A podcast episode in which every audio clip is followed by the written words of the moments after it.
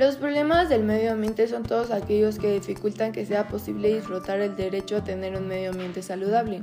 Curiosamente, el propio ser humano fomentó la contaminación de los suelos o destruyendo hábitats. Es él el que está poniendo trabas a que este derecho sea efectivo.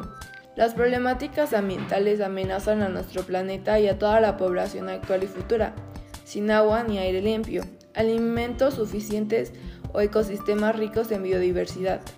Las principales consecuencias de no cuidar el medio ambiente son el aumento de lluvias que provoca huracanes y tornados, etc. Los suelos se vuelven muy desérticos. Enfermedades en las vías respiratorias, extinción de animales y plantas y el calentamiento global.